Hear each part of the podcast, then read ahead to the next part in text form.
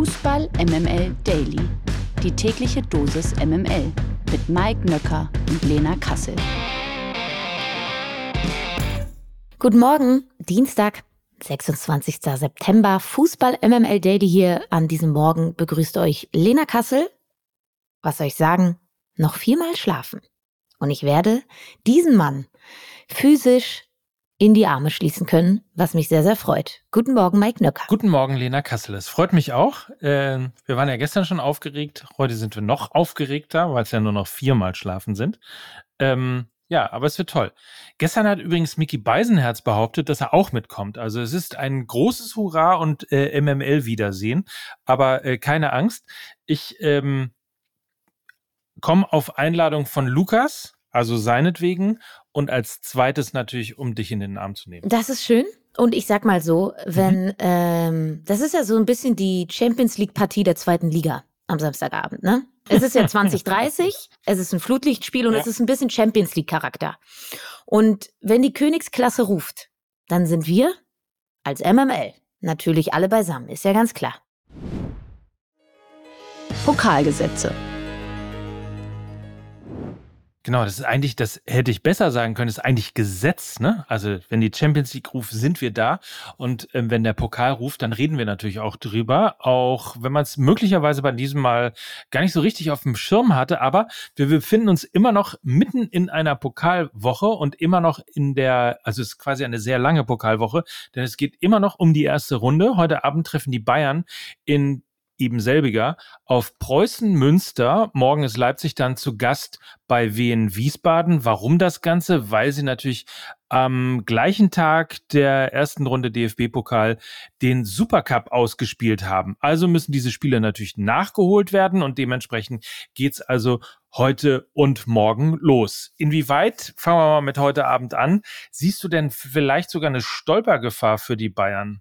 Ich, ich sehe sie nicht. Es ist natürlich auch ein bisschen schwierig, ne, dass sie erst jetzt in diese erste Pokal oder jetzt erst in diese erste Pokalrunde müssen. So muss man es ja eher formulieren, denn äh, die erste Pokalrunde hat ja auch den Charme, dass es noch zu Beginn der Saison ist. Und genau deshalb sind da oftmals auch eben Überraschungen möglich, weil die Top-Teams sich noch nicht eingespielt haben, weil sie auch gerade erst aus einer Vorbereitung kommen. Das erhöht die Wahrscheinlichkeit in dieser ersten Pokalrunde, dass vermeintlich auf dem Papier schwächere Teams dann eben die größeren ärgern können. Und ich finde es ein bisschen schade, dass es durch diesen Supercup ausgehebelt wird und der DFB-Pokal oder diese Runde damit auch eine Entwertung erfährt. Und von daher glaube ich, dass dieses, dass dieses Credo, der Pokal hat seine eigenen Gesetze, in diesem Fall nicht greifen wird, weil eben die Bayern jetzt ähm, dieses, äh, dieses Schützenfest gegen Bochum im Rücken haben, dieses wichtige 4 zu 3 gegen Manchester United in der Königsklasse im Rücken haben und natürlich jetzt mit gestellter Brust in so eine Partie gehen. Und ich glaube, das wäre zu Beginn der Saison, wenn nicht schon fünf, sechs Wochen ins Land gezogen wären, anders. Und ich glaube, das Gleiche kannst du auch komplementär über die Partie Leipzig gegen Wien Wiesbaden legen. Da ist es ähnlich. Und äh, von daher glaube ich, da gibt es keine Stolpergefahr für die vermeintlichen Favoriten. Und was ich ein bisschen schade finde, weil das ist ja auch irgendwie immer der Glanz ähm, des DFB-Pokals. Ich weiß gar nicht, ob die Tatsache, dass die eben morgen erst spielen, damit zusammenhängt, dass im nächsten Jahr ja eine Euro stattfindet und traditionell dann immer der Spielplan sehr, sehr eng ist, weil man eben dann nur eine kurze Pause hat und dann geht es gleich weiter mit der Euro. Ähm, ehrlicherweise weiß ich nicht so ganz genau. Wenn das der Fall ist, dann hoffe ich, dass im nächsten Jahr das Ganze wieder insoweit entzerrt ist, dass ähm, dann alle wieder am ersten Spieltag spielen können.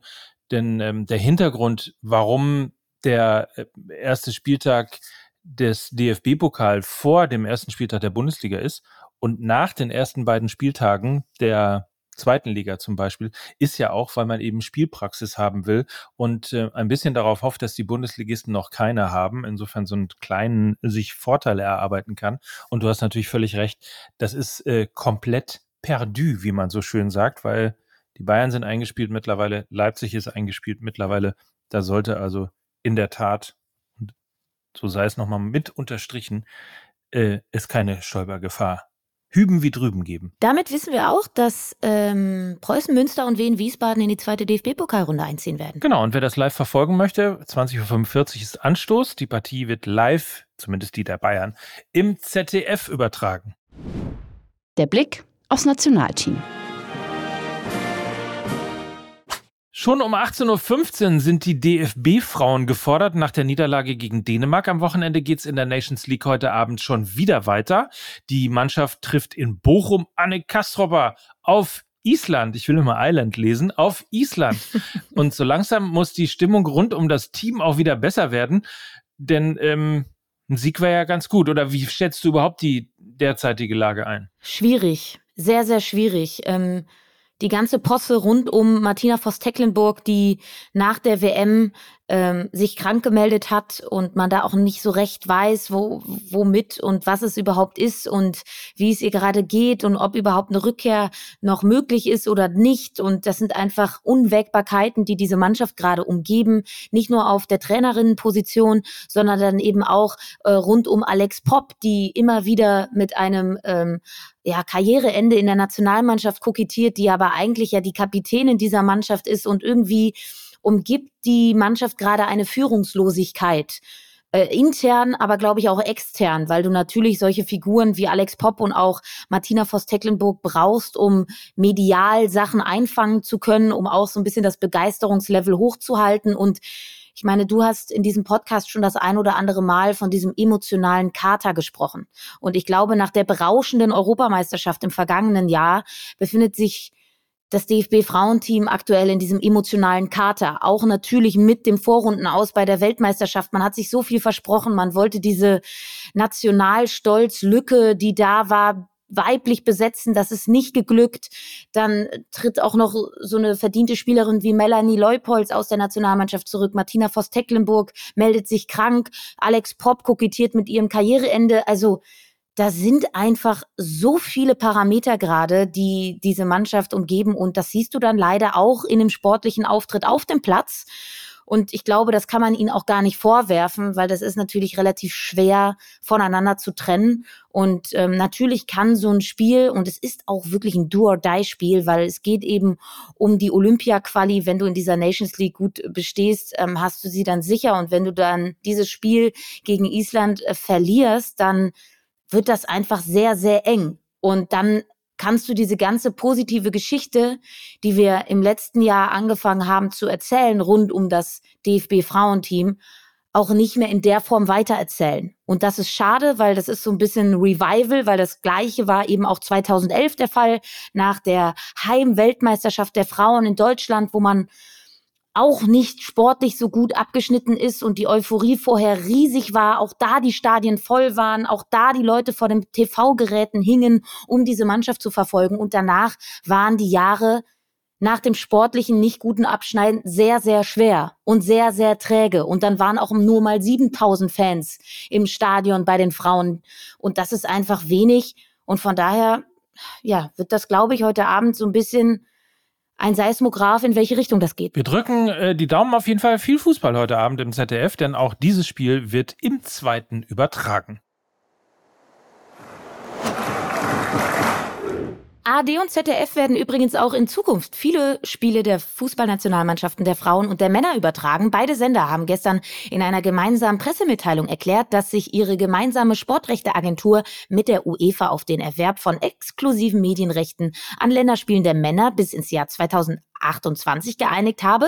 Die Vereinbarung beinhaltet insgesamt 30 Spiele, dazu zählen Begegnungen der Nations League sowie Vorbereitungs- und Qualifikationsspiele für die Euro 2024, für die Fußballweltmeisterschaft 2026 und die Euro 2028. Die öffentlich-rechtlichen Sender haben sich außerdem die exklusiven Medienrechte an sämtlichen Länderspielen der Frauen bis ins Jahr 2027 gesichert. Der Deal für die Männer kommt ehrlicherweise ein bisschen überraschend. Ähm, 30 Spiele jetzt ARD, ZDF. Ich zuckte kurz zusammen.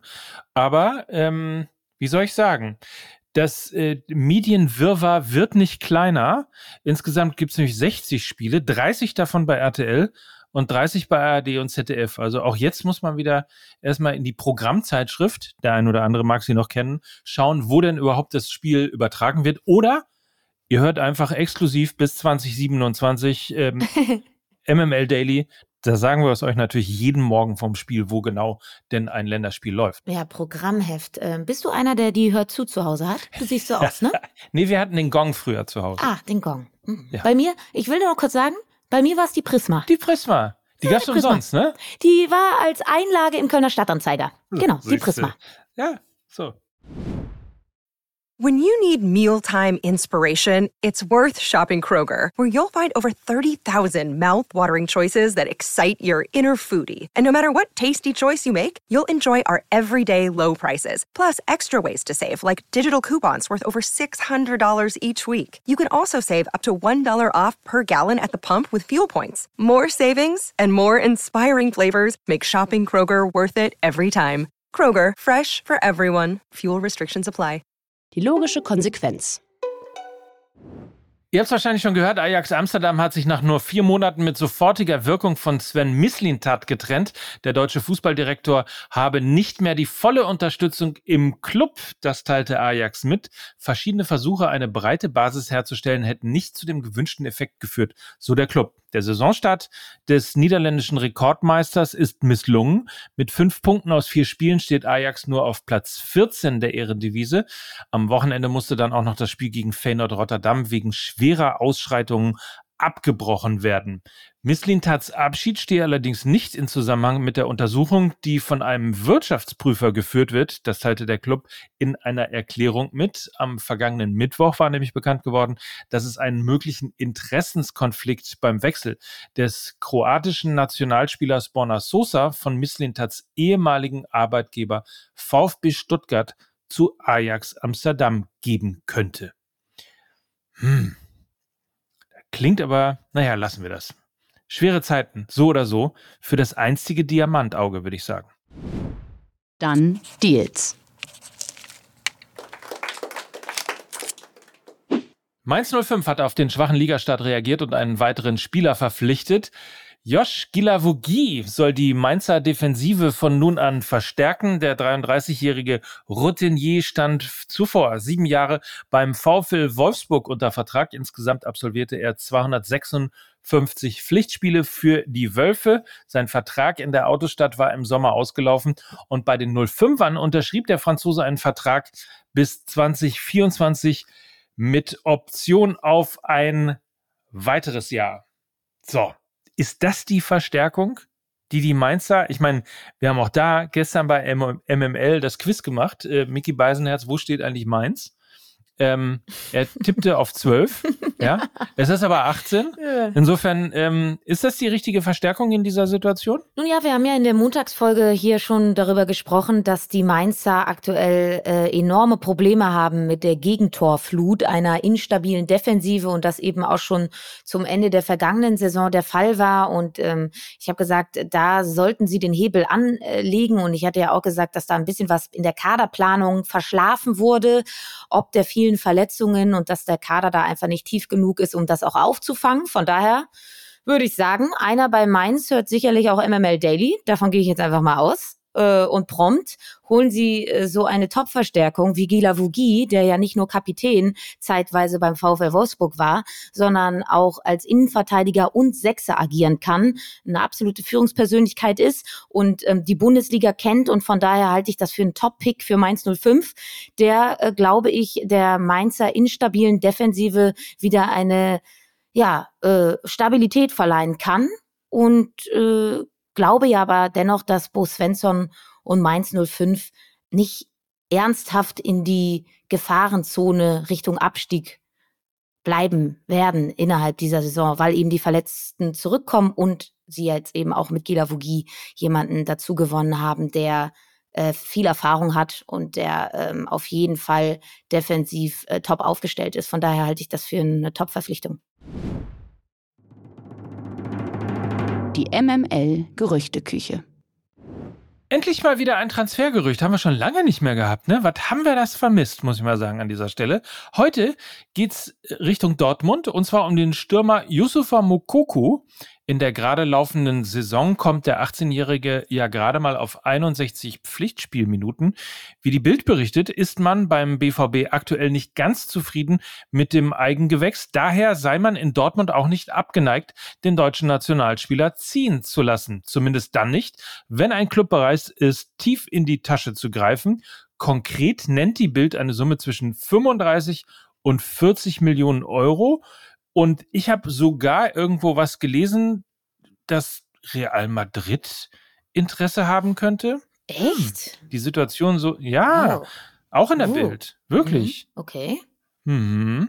Also so oder so ähm, ist natürlich nicht ganz so leicht, die ähm, Situation um Mokoku. Ich habe zwar noch nicht ganz so Fiete Up-Vibes, aber geht in die Richtung. Und die Frage ist, wäre ein Verkauf deiner Meinung nach vorschnell oder genau das Richtige, was man jetzt machen müsste? Ey, echt schwierig. Ich meine, es gab dieses ganze Hickhack um seine Vertragsverlängerung, wo er er auch gezögert hat. Ne? Das äh, hatte sich ja auch wirklich um Wochen und Monate gehandelt, wo es nicht klar war, ob er überhaupt seinen Vertrag dort verlängert. Dann darf man aber auch nicht vergessen, dann wurde plötzlich Anthony Modest verpflichtet, als die Erkrankung von äh, Sebastian Aller äh, bekannt wurde. Dann wurde jetzt auch noch Niklas Füllkrug verpflichtet, also ein weiterer Topstürmer ihm vor die Nase gesetzt und ich glaube, er ist noch so jung, als dass er das nicht richtig einordnen kann und eher vielleicht auch in Richtung Trotz abrutscht und irgendwie denkt, okay, äh, ich ver verlängere den Vertrag bei euch und dann setzt ihr mir hier einen Stürmer nach dem anderen vor die Nase. Ähm, auf der anderen Seite hat er eben auch noch krasse Defizite, was das Körperliche angeht. Ähm, er, er war dann eben auch das eine oder andere Mal verletzt, ist nie so richtig, richtig an seinem versprochenen Leistungspeak angekommen. Das, was man natürlich von ihm äh, erwartet hat. Aber ich meine, der ist 18. Also vielleicht ist dieses ganze Pulverfass BVB und auch mit seinen Leistungen im Jugendbereich schon einfach zu aufgeladen, denke ich mir. Und vielleicht wäre ja auch so eine Laie eine Option. Also im Winter jetzt eine Laie, dann spielt er eine coole Rückrunde und ist irgendwo auch äh, an eins gesetzt auf der Stürmerposition und kann sich dann einfach zeigen und hat dann im neuen Jahr, in der neuen Saison wieder eine ganze Vorbereitung mit dem BVB. Und ich glaube, ihm tut, ihm würde es persönlich gut tun, mal aus diesem ganzen schwarz-gelben Konglomerat rauszukommen. Glaube ich, weil es eben so aufgeladen ist mit Erwartungen, weil alle ihn in der A-Jugend gesehen haben und der Typ, äh, der ballert hier alles weg und ich glaube, da ist einfach zu viel passiert. Klar, und äh, zu viel Gerede drumherum und auch das wird da nicht spurlos an so jemandem vorbeigehen. Also insofern, ich habe auch an eine Laie gedacht. Ich habe ehrlicherweise mit der Laie schon ähm, in der Sommerpause Ja. gerechnet. Ähm, kurzzeitig hatte ich, hatte ich äh, romantische Ich weiß, was du jetzt sagst. Äh, Vibes beim FC St. Pauli. ja, aber natürlich. naja, aber wir schauen mal, wie es weitergeht. Das Schöne ist, und ich glaube, darauf können wir uns einigen, die Transfergerüchte, endlich sind sie zurück. Was haben wir sie vermisst, oder? Und vermisst haben wir natürlich auch eine neue Folge Fußball MML. Die ist ja jetzt aber draußen endlich. Äh, Hopp oder Klopp, die Hoffenheim-Verschwörung wartet auf euch in äh, eurem Podcast-Player des Vertrauens. Solltet ihr also draufklicken. Das klingt doch, es klingt doch herausragend.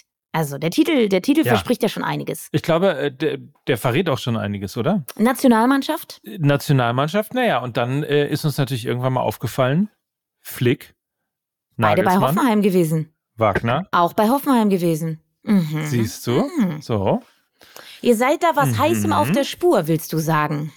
ich glaube auch. Ich glaube auch. Äh, Das Redaktionsnetzwerk Fußball MML ist dran. Und, und alles, die ersten Thesen und ähnliches hört ihr in der neuen Folge Fußball MML. Viel Spaß dabei, wünschen euch einen tollen Dienstag. Wir hören uns morgen selbstverständlich wieder. Darauf freuen wir uns sehr. Und dann, lieber Mike, sind ja auch nur noch dreimal schlafen. Ne? Ich freue mich drauf. In diesem Sinne, feinen Tag. Ich heiße Mike Nöcker. Und ich, Lena Kassel. Und das hier ist Fußball MML. Tschüss. Tschüss. Amsterdam, der die Hoffnung nahm. Allein in einer fremden Stadt, allein in Amsterdam. Traum